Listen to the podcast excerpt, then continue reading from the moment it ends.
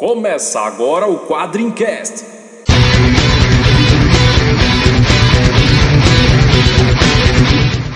Spartan! Why so serious? We call him Hellboy. Call me the Punisher. I'm Kick-Ass. I am Iron Man. I'm Batman. Quadrincast, quadrinhos, filmes, séries e assuntos nerds em geral.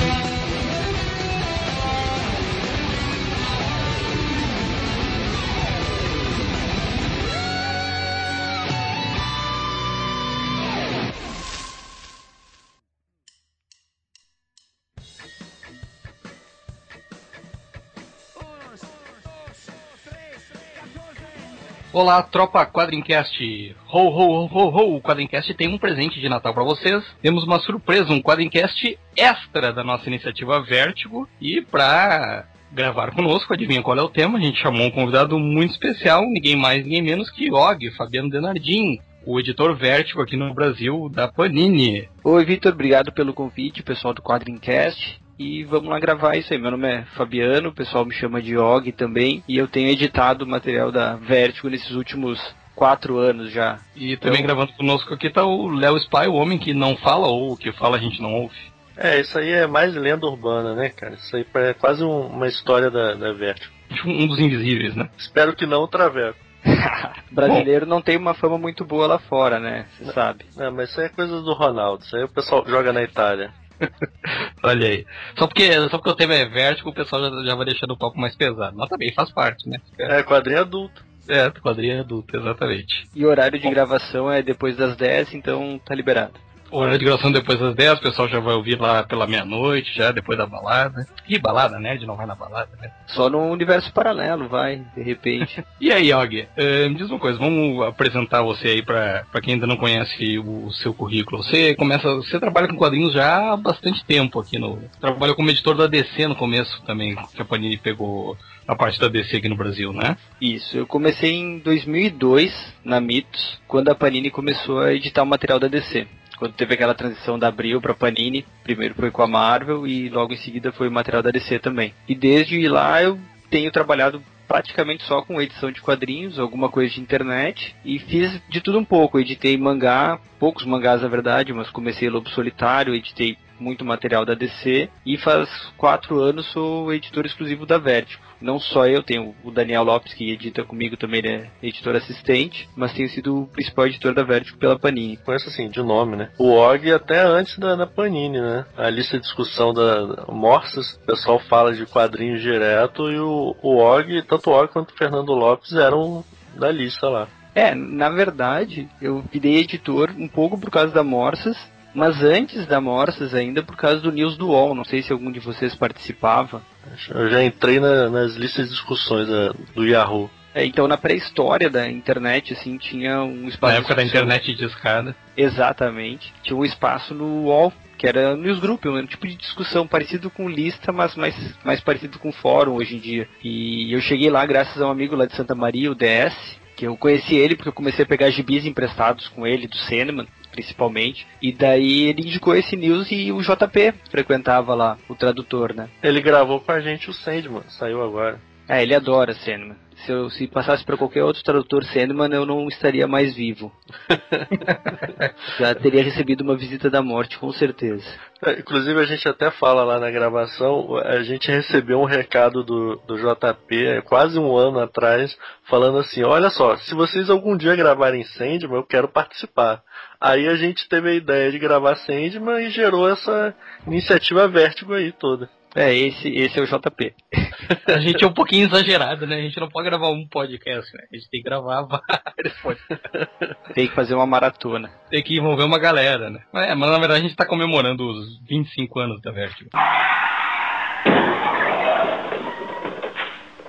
25 anos de Sandman, 20 anos da Vértigo.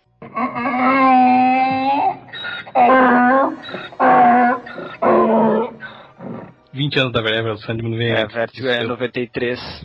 Mas é muito tempo de qualquer forma, né? E tu disse que começou por causa de um amigo de Santa Maria. Tu é gaúcho ou... Eu sou gaúcho, minha família é daqui. Daqui, eu moro em Porto Alegre agora, não moro mais em São Paulo, né? Olha aí, estamos em maioria, Léo. É, os dois em Porto Alegre. Morava em Santa Maria, fiz faculdade em Santa Maria e tudo mais, formei em publicidade lá. Comecei a frequentar o News do UOL, onde a gente discutia quadrinhos. Os gêmeos frequentavam o News do UOL naquela época, o JP, o Fernando Lopes também começou no News do UOL, e daí depois o pessoal fez a lista Amorças, que o Léo falou. É uma lista que existe até hoje no Facebook, mas não é muito mais ativa, assim, é mais os velhos reclamando de como era melhor tudo antes. É como todas as listas atuais, né, dos quadrinhos, né? Lista acaba tendo uma vida útil, né? Depois chega um momento que degringola um pouco. É, ou vira podcast. Me Porque dou bem com crescem também, né? Casam. Sim, tem tem filhos. filhos. Só não param de, de colecionar quadrinhos, né? Pelo visto.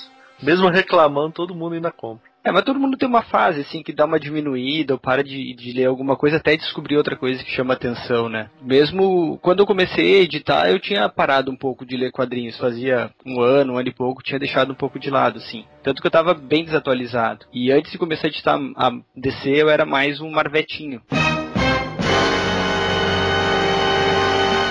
É, isso, é isso que eu ia falar. Existe uma lenda, que talvez não seja lenda, de que você era mais Marvete e o Fernando Lopes era mais Decenalta, né? E viraram É, os editores verdade. contrários, né? na Eu era marvetinho e ele era deceninha. O, o que Foi, acabou al- sendo bom. Eu acho Alguma que coisa deu certo nessa estratégia, então. É, eu acho que acabou sendo bom porque a gente teve que se focar muito mais em, em ser profissional do que em ser fanboy, né? Não, e foi uma época, sem puxar saco de ninguém, porque eu sempre falo isso, foi uma época que fez muito bem os quadrinhos no Brasil, né? Melhorou muito, o, tanto pro, pro leitor brasileiro, acho que quanto pro mercado em si, melhorou pros colecionadores, o material que começou a sair em banca, a forma como esse material começou a sair, começou a Tomara, vir muito mais qualidade, né? tomara e espero que a história mostre isso, né? Porque a gente nunca sabe, vai que outro começa a editar agora e a gente vira a nova era negra dos quadrinhos. Ah, que isso aí também não. Acho, dif- acho difícil. Acho... Mas a, a gente brincava na redação que logo que a gente começou a editar, tudo era uma maravilha. A Panini era maravilhosa, a Panini era boazinha. Só que depois passa um ano, passa dois anos, o pessoal acaba a lua de mel, né? Daí o pessoal já começa a criticar mais. É, porque aí começa a, co- a cobrança de resultados, né? E começa a acumular os erros também. E a pessoa, o pessoal lembra dos erros e esquece dos acertos mais fácil, né? Cara, isso é. Tem, tem várias frases que definem, né? Mas pra ficar nos quadrinhos, tem aquela do Cavaleiro das Trevas, né? Do filme. Que ou você morre um herói ou vive o suficiente fi- virar um vilão, né? É, é basicamente isso que, que eu digo JP, né? Que eu acho que é um dos tradutores mais odiados e amados, assim, do, do Brasil. É verdade, não, não tem como, né? Quanto mais. É que nem goleiro, o cara vai, vai defender 100 bolas impossíveis, mas um gol que ele tomar numa final de campeonato, o cara vai virar vilão. É, não adianta. O Jota, o Mário são dois excelentes tradutores, assim, mas o pessoal sempre acaba achando alguma picuinha, alguma coisa, alguma pisada de bola pra, pra usar contra sempre, né? Mas acho que se a gente não pode falar, então, de todos os quadrinhos de maneira geral, Marvel e DC, eh, voltando pro nosso foco de hoje aqui, eu acho que pra Vertigo, nos últimos 10 anos, sem sombra de dúvida, estamos vivendo no Brasil a era de ouro, né, da, da Vertigo no Brasil. Porque até então a Vertigo no Brasil era difícil colecionar. Era difícil, mudava a editora, mas, mas assim, vamos. Justiça seja feita também, os anos 90 foram ruins pra tudo nos quadrinhos, né? Não, não são anos que a gente queira lembrar muito, assim. Teve coisa muito boa, mas o fim dos 90 lá e o início dos 2000 foram meio sofríveis. Então, no início dos 2000 também teve um pouco da Vertigo por outras editoras, enquanto a gente publicava só a DC. É, teve várias editoras, na verdade. Era uma atrás da outra tentando publicar Sim. os quadrinhos, né? É, e É, nos- Sandman que o diga, né? Sim, coitado. E no, no próprio nos, nos Estados Unidos mesmo, a Vertigo teve um período um pouco sem rumo, assim, que deu uma retomada mais com Fábulas, Vai, o Último Homem, essas séries assim, que trouxeram um gás novo. Que a, que a Vertigo ficou órfã depois que o Sandman acabou, na verdade, né? Que era porque- a principal série deles. ela deu uma mudada de rumo, porque a Vertigo, posso estar falando besteira, posso estar até errando um pouco as datas, mas ela era uma série que, ela na verdade, ela nasce da, das histórias de terror que, o- que o Alan Moore vinha fazendo com o Monstro do Pântano, né, e outros, de uma tradição de terror que a DC tinha, mas que o Alan Moore tinha retomado, É, o E aí o- Sandman e aí o Sandman vem na onda, né, o Exato. Neil Gaiman vem na onda, e aí, ó, agora a Vertigo é o selo de terror. Mas aí quando ele acaba, ele, ela, ela fica meio assim, e agora? Não é mais terror? É quadrinho adulto? O que que é agora? Ela lançou muita coisa diferente de terror também, né? Inclusive a DC chegou a criar outro selo para tentar diferenciar, né? A Helix, né? E no final juntou tudo de novo. Os títulos que estavam na Helix, como Transmetropolitan, voltaram, é, foram na verdade para Vertigo. Foi uma época assim, é, realmente você falou, tentando se definir de novo, porque acabou Sandman, que era o carro-chefe, era o carro-chefe e poucas séries tiveram mes o mesmo alcance de cinema. Acho que o mesmo nenhuma teve, mas parecido, de ficar muito bem, assim. É, o Hellblazer durou bastante, né? Pelo menos assim, até recentemente, quando foi reincorporado ao universo DC, mas Hellblazer permeou esse tempo todo, né?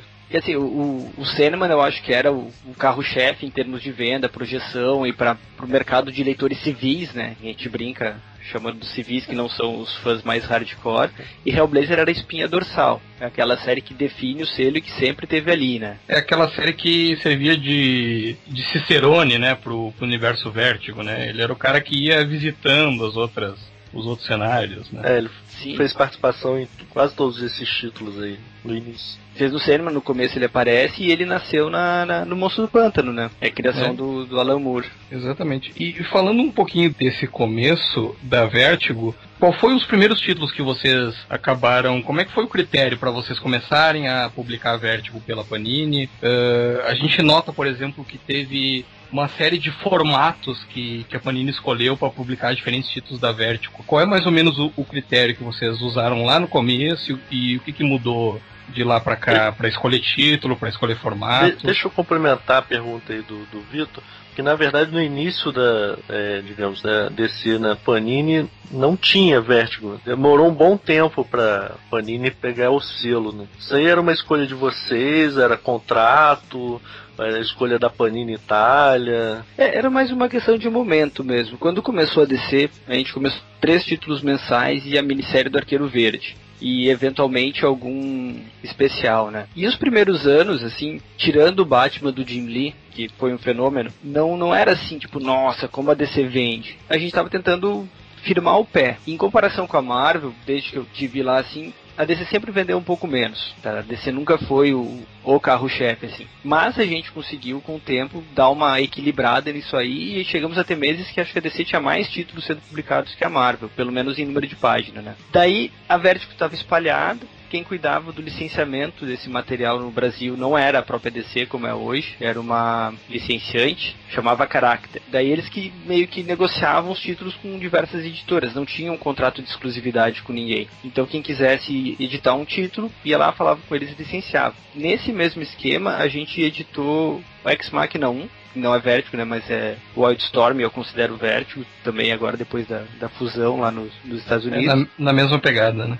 É na mesma pegada, exato. E o Leões de Bagdá. A gente fez esses dois títulos enquanto não publicava. E nenhum dos dois foi assim, aquele sucesso. O Leões foi bem, a Ex Machina foi mais ou menos. E daí ficou aquela coisa, ah, vamos publicar mais, não vamos publicar mais, e ficou meio por aí, não, não, não se falou muito nisso. E a própria Vertigo naquela época nos Estados Unidos não estava assim, uma maravilha como ficou depois. E tinha uma demanda dos leitores, assim, uma pressão a gente ouvia nas listas por aqui por ali sempre alguém cobrando algum título, até hoje tem, né? Ah, Mas naquela época era assim, forte isso? Pressão dos leitores sempre tem. No fórum, a gente tinha um fórum na época, o pessoal pedia muito, pedia bastante, até para ter tudo no mesmo lugar, que era meio um sonho do pessoal ter todas as coisas da DC na mesma casa para ter o mesmo tratamento, né? E o pessoal pedia assim, até teve polêmica, o pessoal brigava por que, que a gente não publicava, porque a gente não queria publicar. Mas eu acho que era uma questão de momento. Naquela época, se a gente tivesse começado a publicar a Vert eu acho que não ia ter dado muito certo. Posso estar errado, mas eu acho que o momento dos quadrinhos 2004, 2005, 2006 sempre foi num crescendo. E quando a gente pegou, acho que estava no início de uma subida que vem até agora, assim. Essa época de 2005, 2006, a, a, a Panini ainda estava tentando definir um pouco a própria linha, né? Tinha uma reformulação acontecendo em comparação ao, ao formato original que ela, que ela entrou no, no Brasil, né? Pra, é, O formato mudou logo depois, na verdade. Acho que com o Batman do Jim Lee a gente já foi pro formato americano. Eu não lembro que número era isso, mas deve ter dado uns dois anos deve ser 2004, 2005 por aí. Mas qual foi esse ponto de virada assim que de repente a, a, a Panini aqui Brasil resolveu não, acho que dá para publicar um pouco mais de Vértigo, Dá para arriscar um pouco mais. Vamos dar uma continuidade aí num título. Quando que eles, de repente arriscaram os encadernados, né?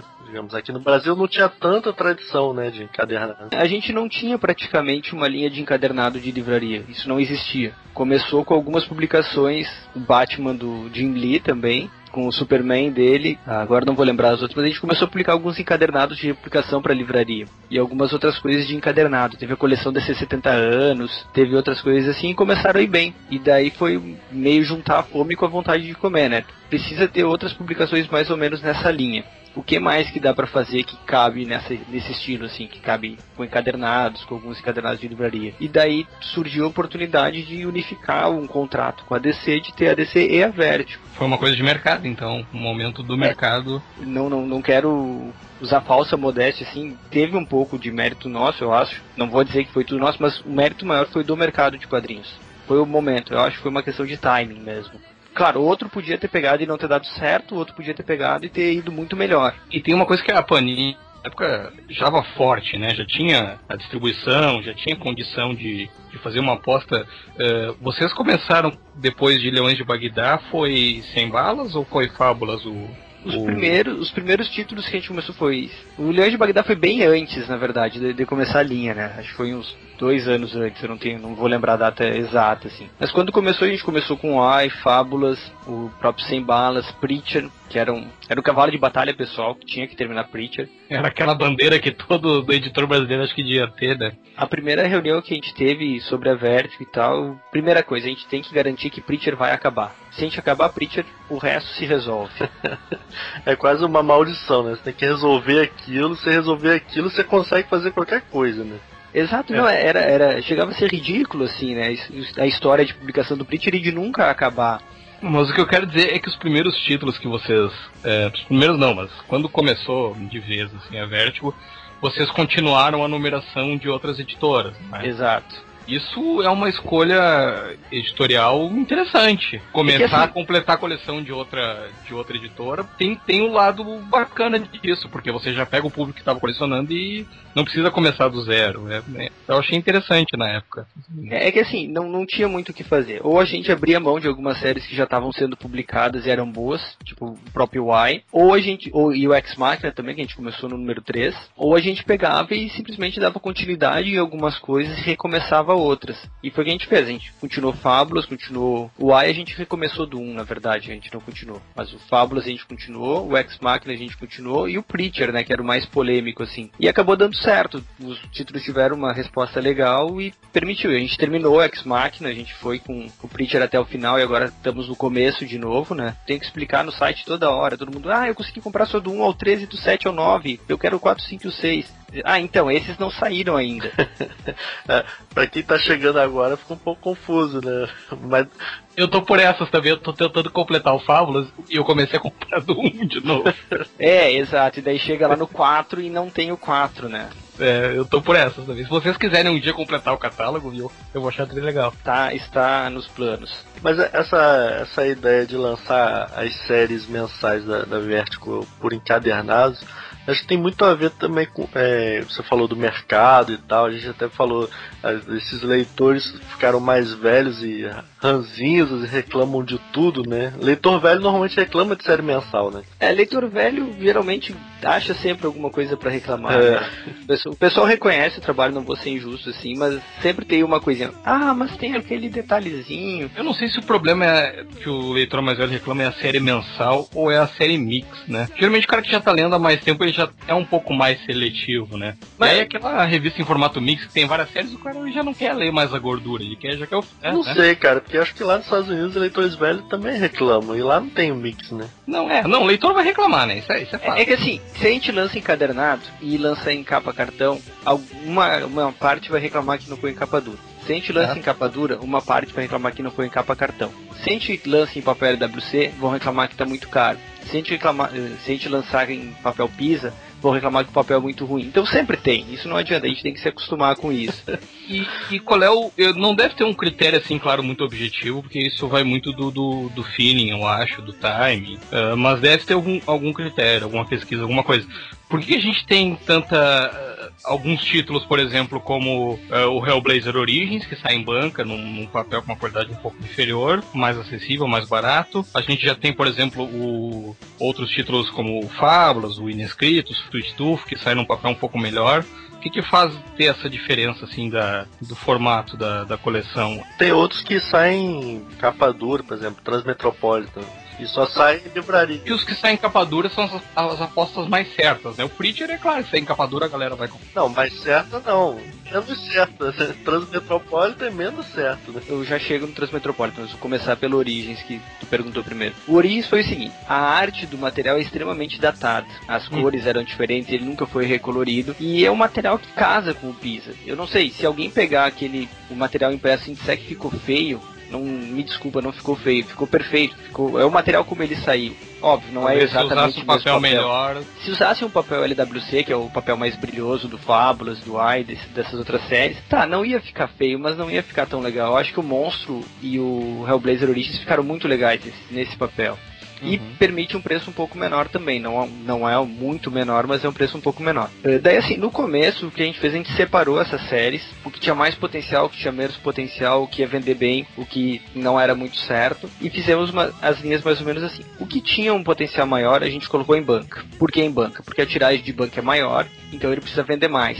Se tu tira 10 mil de uma edição e joga em banca, ela tem que vender, sei lá, 5 mil. É tudo chute, tá? Não é nada oficial isso, só Uhum. para fins de ilustração. Agora em livraria, a tiragem é muito menor. Uma tiragem de livro no Brasil hoje são 3 mil exemplares. E o que isso significa?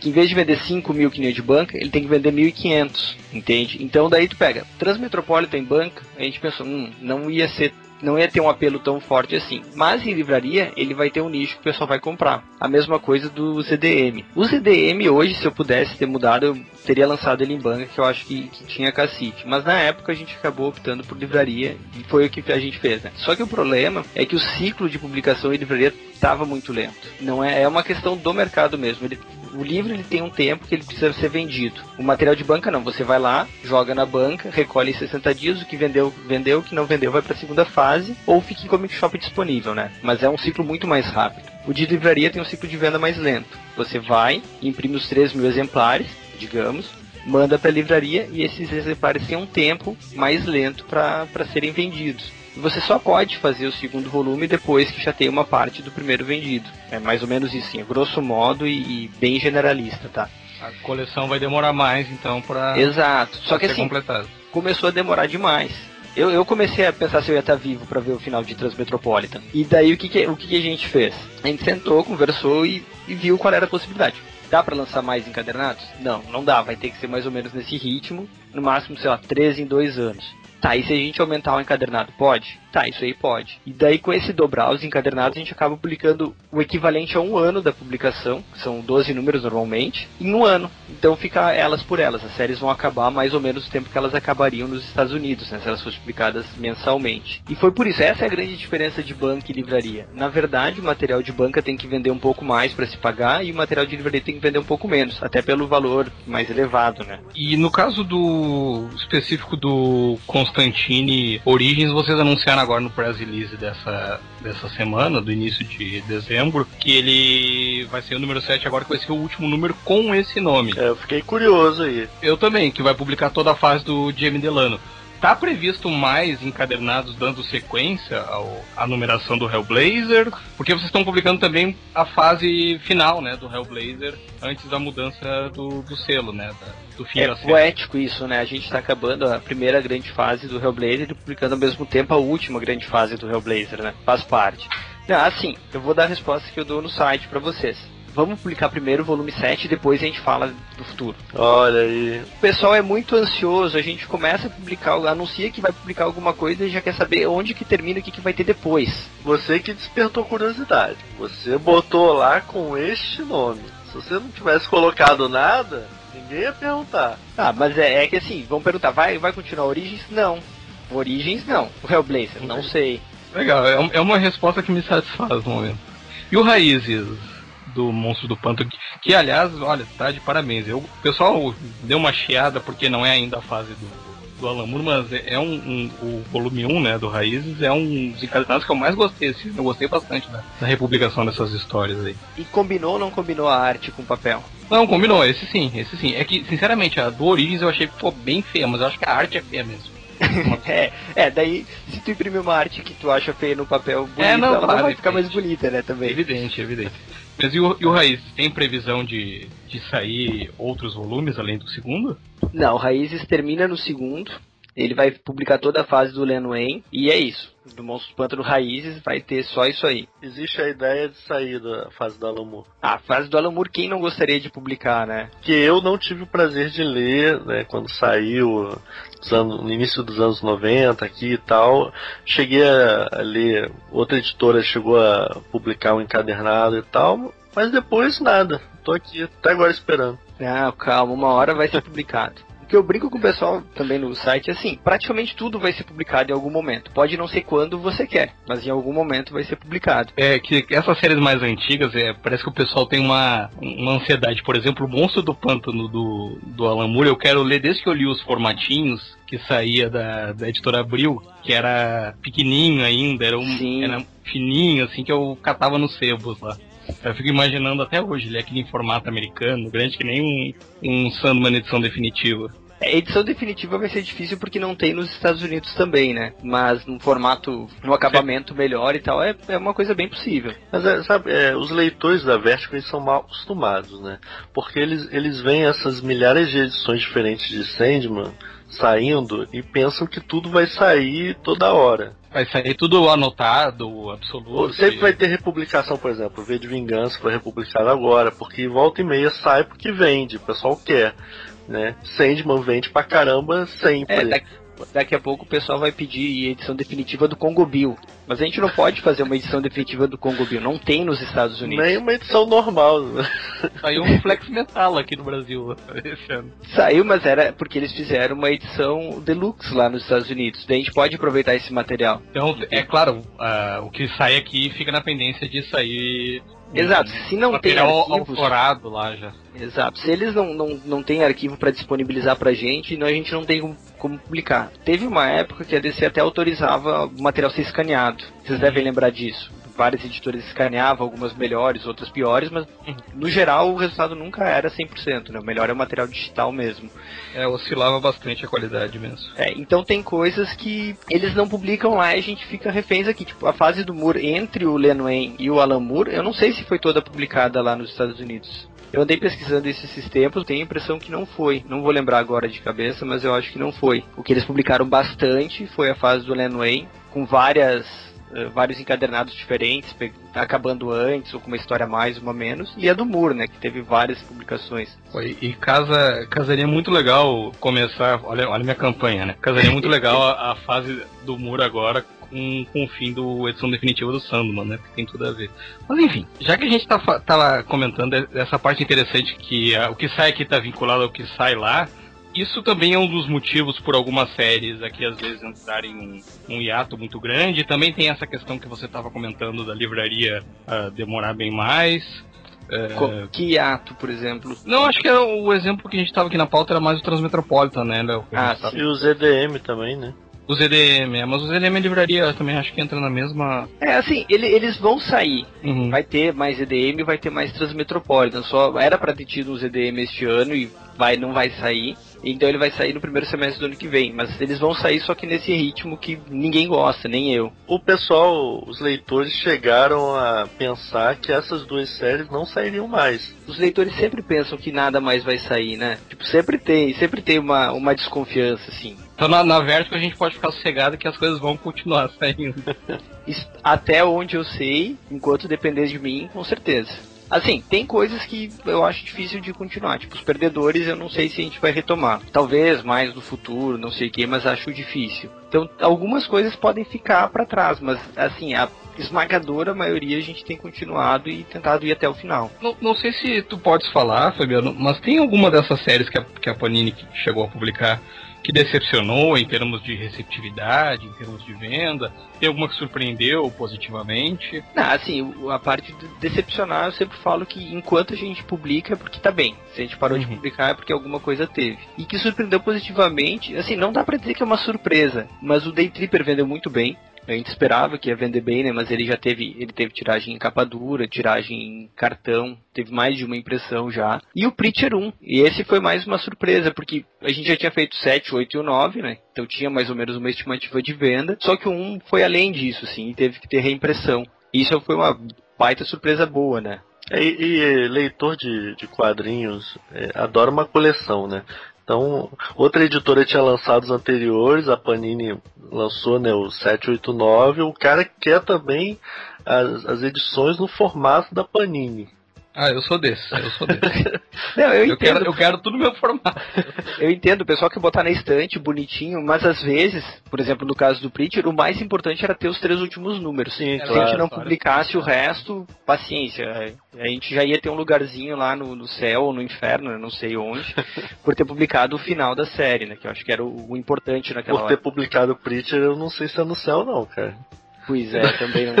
a, gente fez, a gente fez duas edições sobre, sobre o Preacher, né? Os assuntos eram bem cabulosos.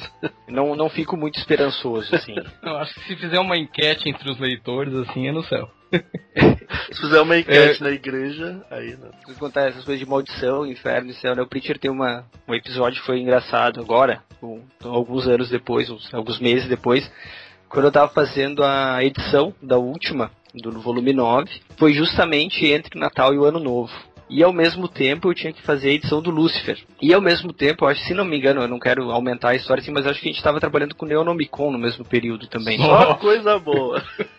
Então. Uma coisa leve.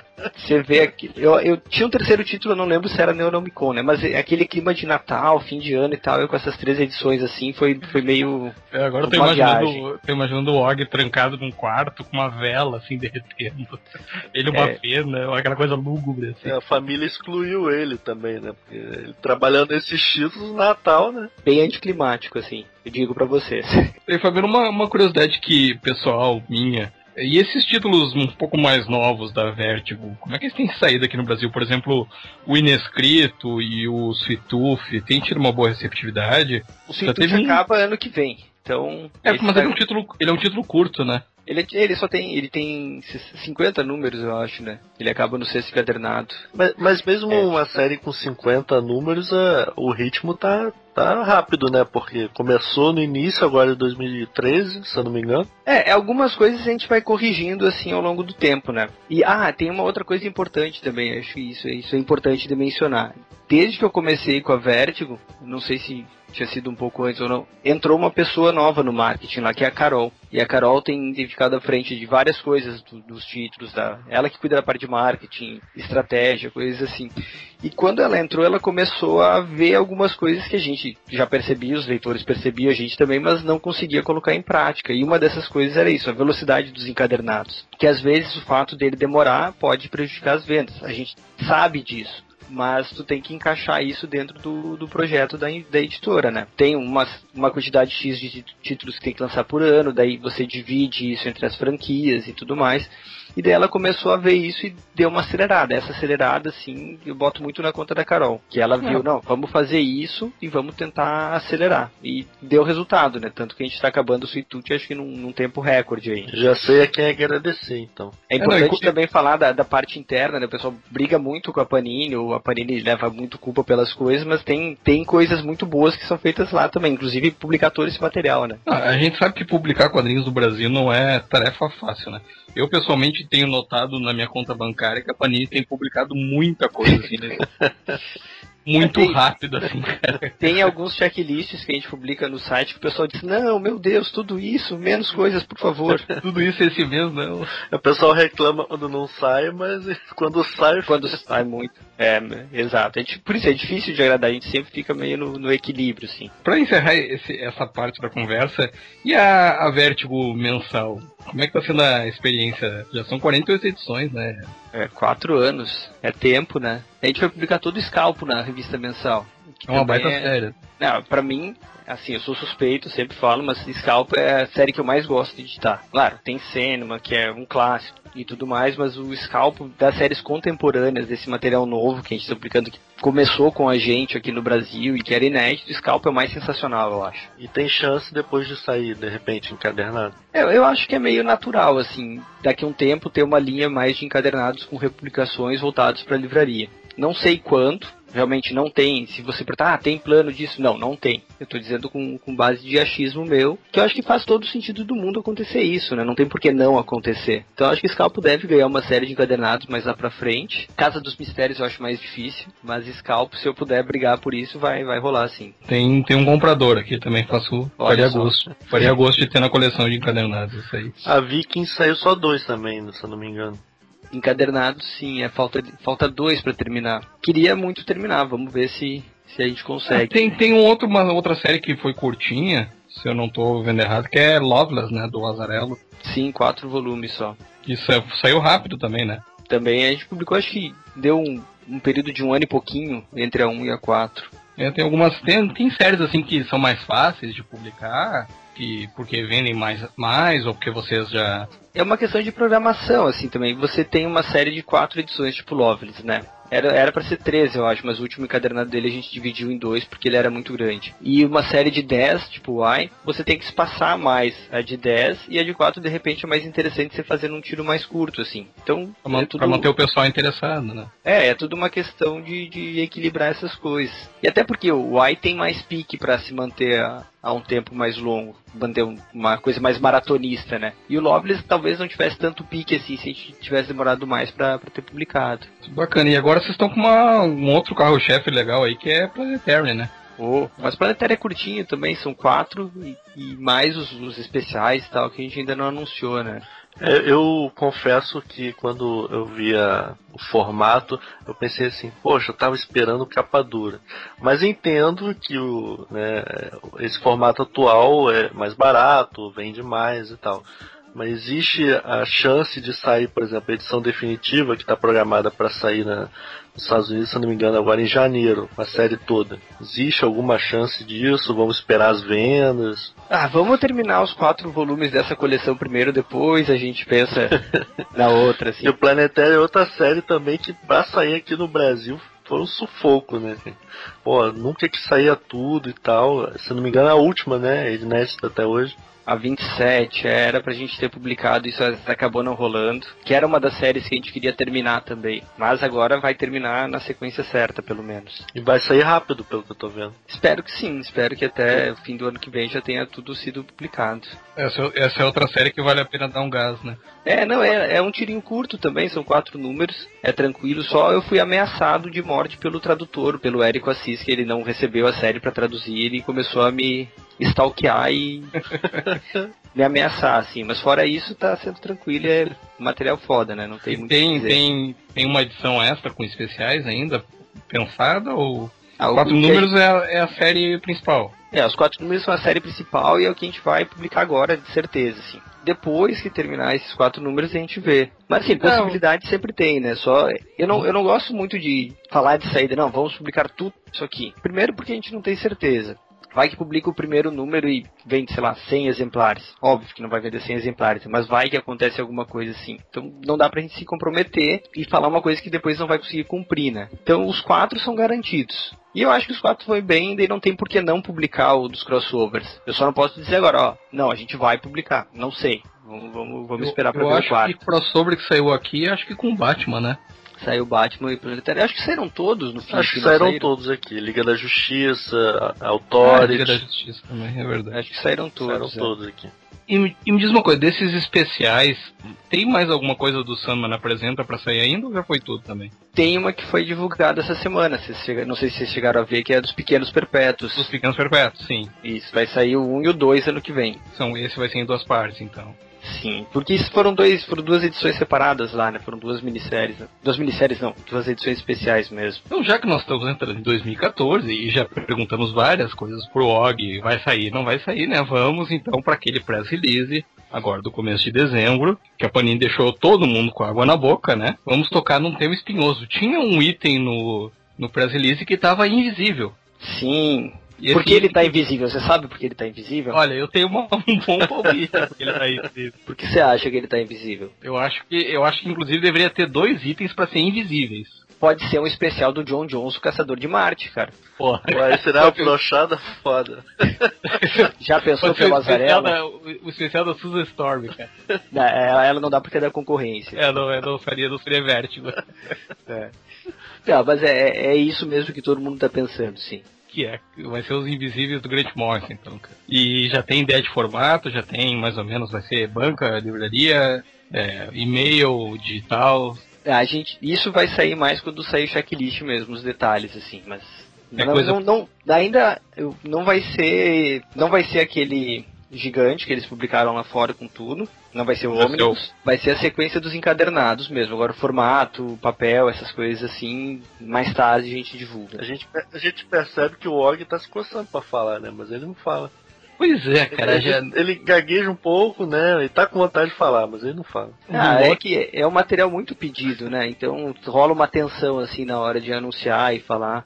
E vai ser um material muito fiscalizado também. Então é sempre um material tenso de se trabalhar Mas- com. não é uma coisa pro primeiro semestre. É, pro primeiro semestre. É pro primeiro semestre. Olha aí, o pessoal, o pessoal já pode ir preparando aí a sua, suas lentes de aumento. Eu tenho um amigo que é fanático por Invisíveis, ele comprou o ônibus lá americano, mas com certeza ele vai comprar as edições brasileiras. Cara, eu, eu acho que eu tenho duas edições que saíram aqui pela Metal Pesado, pode ser? Eu tenho algumas edições e entendi metade. Eu acho que eu vou dar outra chance pra ver se eu consigo entender a série agora. Esse é o problema de algumas séries, a gente demora pra entender elas. Invisíveis, eu acho que é uma delas. Porque eu- É, e edi- editar vai ser um é problema. onde o Grant Morrison mais usou drogas, digamos assim. É, ou qualquer série do Grant Morrison. Não, mas essa eu acho que bateu recorde. Que nem flex mental, assim. Tem muita gente que lê e fica pensando, tá, e aí? E o que Por que, que, aconteceu eu- aqui? por que, que o Og não botou? Por que, que o Og não botou um texto aqui explicando? até? É, mas é, é assim, faz parte. O autor quer que a gente fique perdido mesmo, né? Ele é assim mesmo. Ah, não, explicar Grant Morrison eu acho que é uma das coisas mais broxantes do mundo, assim. O cara te dá um texto cheio de um milhão de interpretações e daí a gente acaba reduzindo num textinho pontual, assim. Ah, isso eu acho muito, muito complicado. Ele, ele faz de sacanagem pra você ler e reler e reler, Exato. até você pegar as referências que ele quer.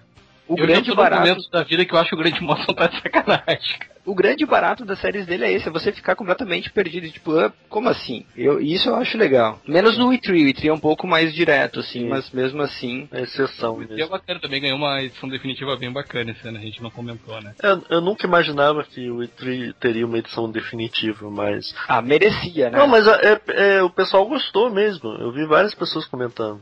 É, os nossos amigos do ArgCast, Daniel HDR e seus comparsas gravaram, né? É, gravaram um podcast só sobre o E3. É, e o E3 eu acho que a gente lançou também antes de começar com a Vertigo, né? Por isso que ele tinha ficado Foi, também. foi, eu me lembro, foi, foi, bem um dos sim. outros, é. É, não, mas bem bacana a edição do E3, ficou bem legal. Ficou bem Ah, legal. legal, obrigado. Junto, junto com a, junto com a do Livros da Magia também, que tava merecendo, que tinha saído até um tempo atrás a Ah, também era uma série muito pedida, assim. E é, uma, é um, um encadernado. É que assim, você não pode publicar tudo do New Game ao mesmo tempo, você não pode publicar todas as grandes séries ao mesmo tempo, né? Então, às vezes tem que ter um pouquinho de paciência. Mas esse, esse ano foi o do New Gamer, né? Saiu coisa pra caramba dele. Saiu bastante coisa e é que o Sandman apresenta acabou trazendo muita coisa, né? E o fato da gente querer acabar logo as edições definitivas, que também é um marco, né? As quatro edições. Não, ficou legal. É, é esse, eu acho que não tem nada no Brasil parecido com o que foi a- as edições definitivas do Sandman, né? Não me lembro de outra série que tenha recebido esse tratamento. Obrigado, porque o trabalho que deu foi algo assim. Óbvio que eles devem ter tido muito mais trabalho reunindo isso lá fora pra fazer, né? Mas aqui a gente teve trabalho suficiente também pra pra produzir. Pode Não, ter como- certeza. Como eu falei, eu tô lendo agora que completou, porque eu tô lendo a sequência e tô aproveitando também que o fim de ano eu quero ver se eu tiro aí umas 10 horas de folga. e, cara, aquela sessão final de miscelânea ali. Tá, Os tá caras mandaram muito bem, né? Tá muito legal, cara. Tá muito legal.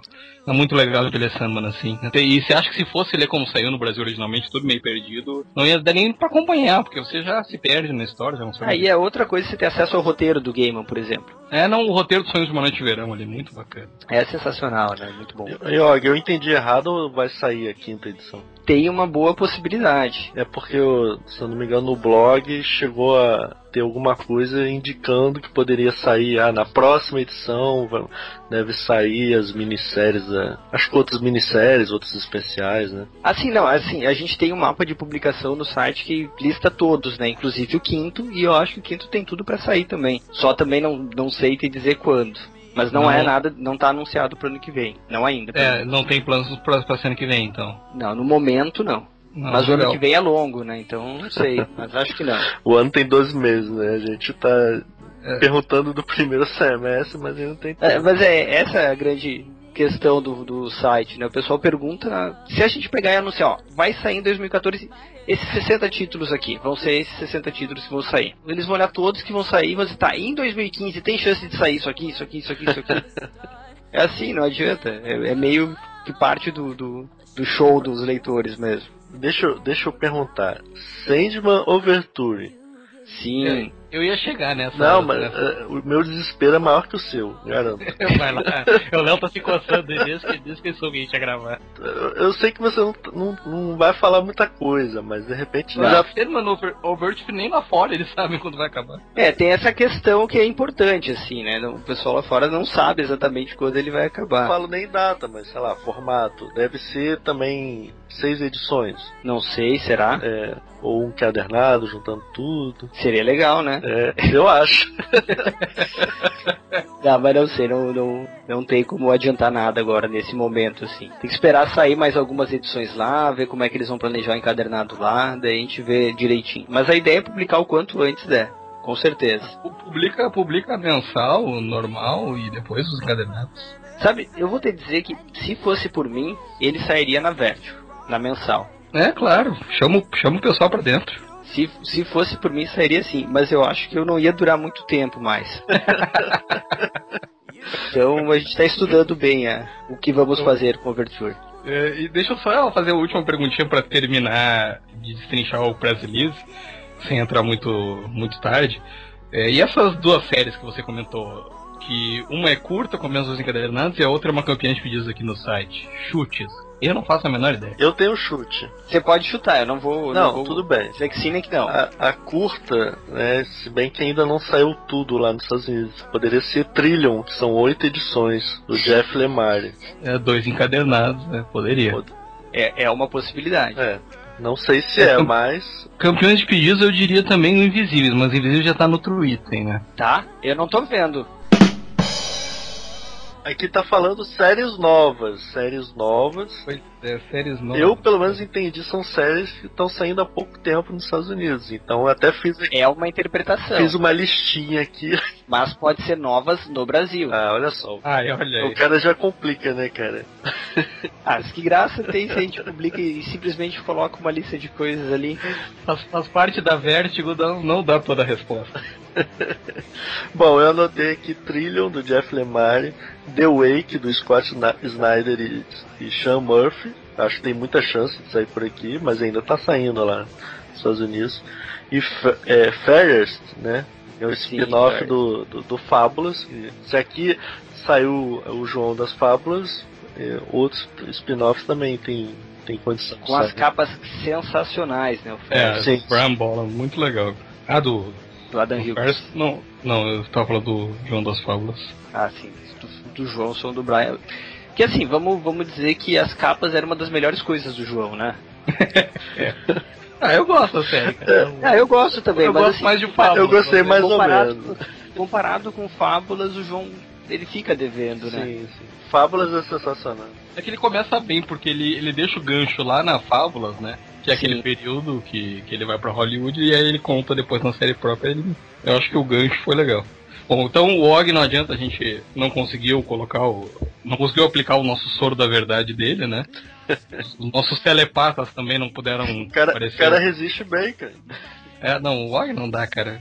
A gente ofereceu dinheiro aqui no chat do, do Skype pra ele, não aceitou. É, mas como a gente tem pouco também, não acho. Não,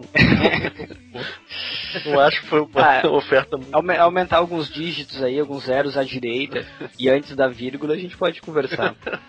É, é que fim de ano tá difícil, o décimo terceiro não entrou. Eu tô comprando muito encadernado, tem muita É, grana. tem muito gibi sendo publicado, É. né? É, Na, na verdade, a técnica dele é melhor, né, cara? Ele lança encadernado e já leva o nosso dinheiro, né? Não precisa.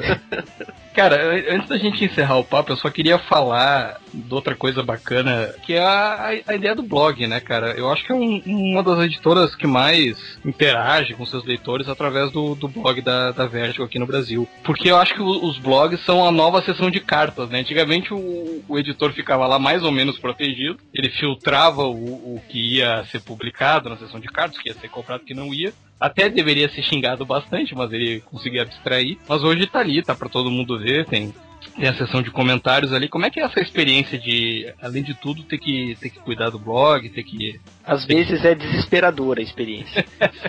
Mas é legal. Quando eu, desde que eu comecei a trabalhar na Mitsu e Panini, né? A gente sempre fez isso de ter um, um canal na internet. Porque, como vocês, a gente falou no início, né? Eu e o Lopes a gente participava de news de discussão, depois de lista de discussão, e daí a gente chegou e fez um fórum. Só que o fórum não foi, não foi mais viável de continuar.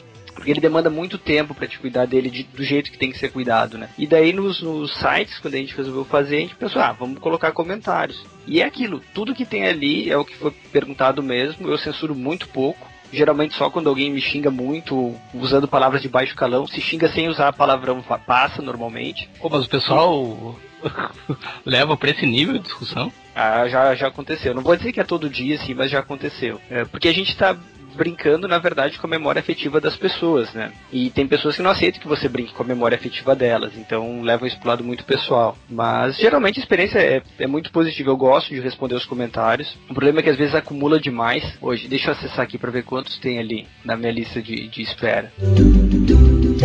A sua ligação é muito importante para nós. Vamos ver. Tem 83 comentários. Eu zerei eles semana passada. Só 83. 83 em uma semana. Mas também eu, eu pedi sugestões e o pessoal chutar as séries, né? Os, os leitores de quadrinhos são muito emotivos também, né? Só pra gente ficar ainda mais curioso, Og, eh, você já chegou a ler se alguém acertou o chute? Ah, deixa eu ver aqui rapidinho. Ah, um eu acho que é impossível de acertarem. O outro, o outro já acertaram, já, já tô vendo aqui. Não é nada que tá aprovado ainda, acho que eu não aprovei nenhum comentário, tô vendo aqui nas antes de aprovar. Mas o outro eu acho muito difícil que alguém acerte. Caramba. É verdade. Ele vai resgatar uma série lá no. Sei lá que Eu ano. acho que é, eu acho que é o, é o Homem Animal do Grande Morrison encadernado. Ih, rapaz. Falei, falei. Ah, essa aí já deve ter, vou- deixa eu contar quantos já estão chutando o Homem Animal aqui, vamos É ver. outra série que eu não pude ler tudo até hoje, tô esperando. Ah, eu, não, li, uma hora, é outra que uma hora vai sair. é, eu li por meios que eu não quero revelar. Ok, melhor. Vo- Você leu pelo Comixology, não foi? É, exatamente, pelo Comic Sol. Ah, isso é muito bom. Bom, e desses 83 comentários, é, é uma noite de sexta pra você, então. Ah, não, amanhã.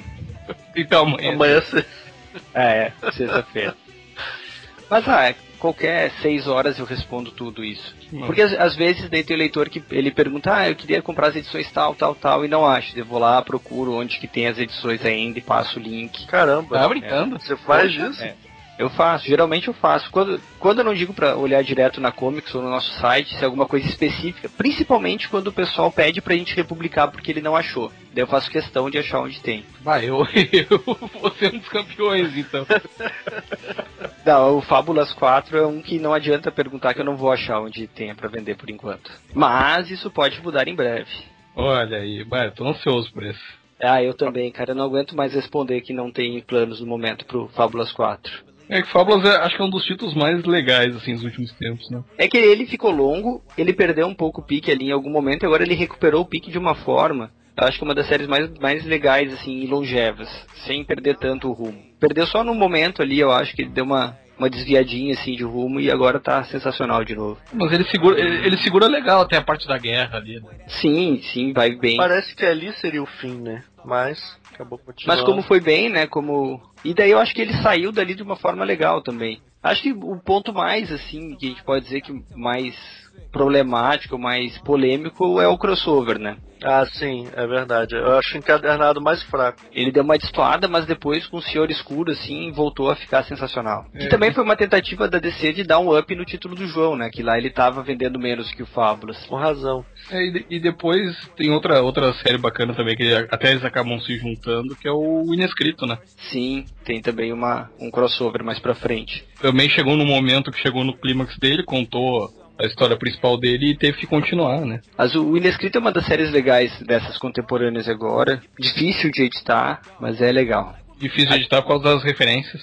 É muito, tem bastante, assim, eu tenho a sorte de ter um tradutor muito bom pra cuidar disso e um cara que manja de tradução literária também, que é o Guilherme Braga. Então, metade do trabalho fica com ele. Mas mais trabalho de ver essas coisinhas, tipo, vocês viram a edição do livro-jogo já? Não, Não, não- vi- Não chegaram ali. Então é só é uma edição que tem. Você sabe como é aqueles livros-jogo de RPG? Você escolhe. Sim, é aquela. Eu li, eu li em inglês essa aí. É da. Exato. Conta a história. Putz, esqueci o nome da guria. Da Lizzie. Conta a história Da da, Liz Lizzie. Hexam, é. Aham. Então daí tem que pegar e traduzir aquilo tudo e fazer, ver se as referências estão certas, se a página, as páginas mudam. Quer dizer, elas não mudam porque elas são referentes à, à página interna mesmo da história, mas deu um puta trabalho, assim, pra fazer aquela Imagina, edição. Caramba. Sem contar que mata o letrista, né? O Daniel, acho que ele chora toda vez que ele chega naquelas páginas cheias de texto de blog e não sei o que. Certo. É, até, pra, acho que- até, pro- até leitor, às vezes. É. Mas é, É, eu, eu, eu duvido que todo mundo leia aquelas páginas. Eu leio, cara. Tudo, tudo, todos os Cara, comentários. não sei de tudo, eu posso perder alguma coisa, mas eu leio. Eu, eu acho muito legal, cara. Eu acho. Quer dizer, não em qualquer série, mas no Inescrito eu Não, acho legal. acrescenta, eu acho que acrescenta um monte pra mitologia da série, né? Tu, colo tu, tu coloca o leitor em contato, com, como vamos dizer assim, com o universo paralelo daquela série. Tu tá vendo É. os leitores daquele mundo. É do caralho, só que Eu, dá gosto trabalho. quando ele trabalha a questão da linguagem no Ah, é muito boa. A metalinguagem que ele usa, essa questão de ele navegar entre as histórias e o mundo real, é, é sensacional. Paga um pau pra ele, assim, nisso. Sou mais fã do Sweet Tooth. Tô gostando pra caramba. O Jeff Lemire é um gênio, né, cara? O cara escreve muito. O o desenho dele é aquilo, né? Demora um pouco pra se acostumar, depois você acha que é totalmente de acordo com a história. É, quando você entra no mundo, assim, do Sweet Tooth, você pira. Que a narrativa dele é sensacional. Tem umas páginas, assim, que você lê e você fica, cara, isso aqui é, é demais, assim. Eu acho que é uma coisa que só um, um, desenhista que é também roteirista consegue fazer, essa narrativa que ele tem. Sim, Ah, sim. sim, pra não se perder nada, né? É uma coisa muito, muito própria dele, eu acho. Eu só acho muito isso, isso, mas até pra ser triste, né? É, ele é triste. É uma pegada. Bom, porra, morreu todo mundo quase. Tem uma peste. Como é que não vai ser triste? Não, pois é, mas tu fica o tempo todo esperando, assim, que alguma coisa dê uma aliviada, mas não, não alivia. É porque não é um mundo pós-apocalíptico, digamos, de aventura. É um mundo pós-apocalíptico, sei lá, trágico, né? É melancólico. Não é aquela. Exato, não é aquela pegada de filme de aventura que o herói vai lá, não sei o quê. Tem até, mas não é o herói de É, verdade. Não é o Mad né? Max, né, cara? É outra, outra. Até tem umas cenas que lembram bastante o Mad Max. É, mas ah, o herói definitivamente é diferente. É, não tem. Não, não é a mesma coisa. O grandão tá no outro nível. Acho que deu pra cobrir legal ah, dentro da proposta. Ó, Og, ah, agora é o teu espaço, cara. Fica livre pra fazer o teu jabá e qualquer coisa que você queira falar do site, do teu trabalho aí. Da... Eu posso Enfim. fazer um jabá de projeto paralelo também? Evidente que sim, pode fazer o jabá que você quiser. Tá, então, além da Vertigo, primeiro eu convido todo mundo para visitar o site da Vertigo, né? É hotsitepanini.com.br barra Vertigo. Uh, Eu não tenho atualizado tanto quanto deveria. Deveria ter mais postagens ali, mas geralmente quando tem alguma novidade, alguma coisa, sempre coloco ali. É um dos canais que a gente divulga primeiro, ali e no nosso Twitter, que o Twitter é Panini Underline Vertigo. Então quem quiser acompanhar nesses dois canais, fique à vontade. E eu tenho outro projeto paralelo que tem a ver, não tem nada a ver com a Vertigo, mas tem a ver com webcomics, que é um portal que a gente publica, eu, o Érico Assis, mais o Rodolfo Muraguchi, que é o letrista, e o Akira, que é nosso web designer, web ninja, e a gente traduz alguns webcomics gringos e publica em português. Chama Outros Quadrinhos e o endereço é outrosquadrinhos.com.br. Tá todo mundo convidado a visitar. E continuem acompanhando a Vertigo também, que eu acho que ainda tem bastante coisa legal para publicar. Então tá, Léo, tem mais alguma coisa a dizer ou a não dizer? Como é a sua característica? Até que da Vertigo o Léo fala bastante. Só que eu tô extremamente ansioso pra ver, principalmente o Sandman Overture. Ah, é. Tu e todo mundo. É, né? eu li a primeira edição e tô maluco já. Tô esperando as, as próximas. É, não, vamos ver quando que sai, né? Tomara que não vire um All-Star Batman. Não, não. não, não roga a praga. não, não vai, não vai virar. Pode atrasar um pouquinho, porque é um material mais complicado. O Neil Gaiman, ele já falou que estava atrasado no roteiro, a arte é complicada, mas A arte é complicada porque a arte é sensacional e, sim. e o cara, assim, é, não faz uma arte só bonita, né? Ele inventa, a narrativa dele é, é bem diferente, assim, bem É, complexa. a, gente, a gente tem um problema nos quadrinhos contemporâneos hoje em dia, assim. Sempre teve, né? Mas antes era um pouco menor o ritmo, que é esse ritmo industrial, assim. Quadrinhos é mensal, tem que ser produzido, quer o cara tenha uma doença ou não. Então isso é- acaba sendo meio cruel pro criador. Eles ainda conseguiram uma série bimestral, né? Em teoria. Que deveria amenizar um pouco os problemas. Mas ah, não adianta, pro cara fazer um trabalho criativo bom, ele precisa de tempo às vezes. E a edição precisa do tempo que ela precisa. Não tem como ela ser mais curta do que aquilo. Uma edição como essa, né? Ó, vai sair sendo no Vert, pronto. Vai É, sair eu- quando? eu acho que sair, não. né? Exato, é que é uma questão de mercado, né? E o mercado acaba ditando muito isso. É, é um pouco cruel com a parte criativa, mas a gente tem que se submeter, né? O grande Deus mercado assim que é. Meu segundo comentário final aí é pra Planetary, que finalmente tá saindo de forma bem legal e bem produzida aqui. Vai sair tudo, se Deus quiser. Ah, legal, obrigado. Espero que sim. Acho que vai, porque são quatro números, a não ser que caia um meteoro, aconteça uma hecatombe. Ah, é? Lá, sempre tem essa possibilidade, né? É sacanagem, o Meteoro, né? Antes de terminar Planetary e antes de sair o- todo o Sandman Overture, né? Estão prevendo o início de uma nova era glacial pro ano que vem, cara. Então, ó, não sei. Pô, sacanagem. Acho que até eu terminar de ler as edições definitivas do Sandman e o Sandman apresenta, termina o Sandman no Vert. Então, é, tem bastante material pra ler ainda. bom, gente, é isso. Queria agradecer ao, ao Fábio Andradinho, o Og, por se expor aí a gravar com a gente, fechando com chave de ouro a nossa participação nessa iniciativa Vértigo, já nos deixando com água na boca pro 2014, nos deixando mortos de curiosidade aí em alguns de nós de ansiedade, né, Léo? É. E o que vem pela frente. Valeu, valeu mesmo, Og. Parabéns aí pelo trabalho da Vertigo esse ano. Acho que foi um grande ano para os colecionadores, para os fãs de quadrinhos no geral. É, eu que agradeço o convite. É sempre legal conversar assim, falar com o pessoal que gosta, que curte Vértigo. Eh, desculpa qualquer coisa, eu gaguejo muito às vezes quando eu tô falando, quando eu tô sendo pressionado pra revelar os planos do futuro, né? Esse que a Mas- gente nem, nem empenhou torturas físicas hoje, né? É, não. Eu até agora que eu sei que tu mora em Porto Alegre, eu vou trancar mais a, a porta hoje. Não, já tô, Não tem nenhum tô, tipo de já problema. tô rastreando o teu IP pra ver aqui o teu endereço certinho pra levar meus equipamentos de tortura pra descobrir A próxima ta- tarefa do Vitor agora é ver uma foto sua no, no Google, né? Pra poder te seguir na rua agora. É, no Skype eu sou um rato, não vai adiantar. É, valeu mesmo o convite e só dizer que tem muita coisa da Vertigo ainda pra ser publicada e pro pessoal não se desesperar. Tudo que for legal em algum momento vai sair. Então tá, já que o Og roubou meu bordão de encerramento, eu não vou pedir desculpa por qualquer coisa. Eu vou só desejar pra todo mundo um feliz ano novo e até 2014.